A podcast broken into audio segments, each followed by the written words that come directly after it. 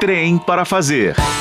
Com Felipe Pedrosa. Salve, salve ouvintes da Rádio Super!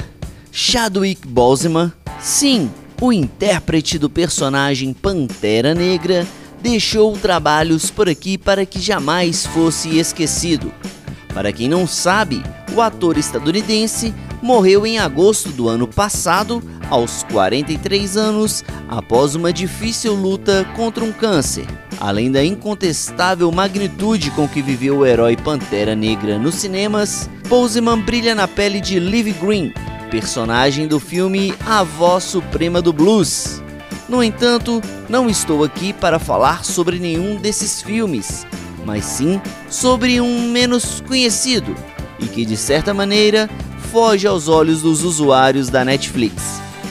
Trata-se de Mensagem do Rei, longa-metragem de 2016, dirigido por Fabrice Duels e com Luke Evans, Teresa Palmer e Alfred Molina no elenco. A obra é um drama com suspense e é bem temperado, destes que dá vontade de repetir, como se fosse uma refeição simples, mas que o paladar exige mais um pouco para que o sabor não saia da boca. Na trama, Bozeman dá vida a Jacob, um cidadão da cidade do Cabo, na África do Sul, que sem notícias da irmã caçula, viaja para Londres, nos Estados Unidos, para reencontrá-lo.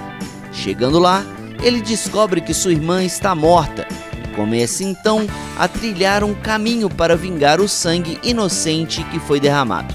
Mensagem do Rei tem porrada na medida certa, tem sangue na medida certa e tem um roteiro aparentemente simples, mas executado na medida certa e com direito ainda a uma surpresinha no final, que foge à regra e aos clichês. Sim, é um filme que vale a pena ser visto. Mensagem do Rei está disponível na Netflix desde agosto de 2017. E até que os direitos de exibição não vençam, ele vai permanecer por lá. Após conferir Mensagem do Rei, corra para o Instagram, me encontre e vamos conversar sobre Felipe Pedrosa para o Manhã Super.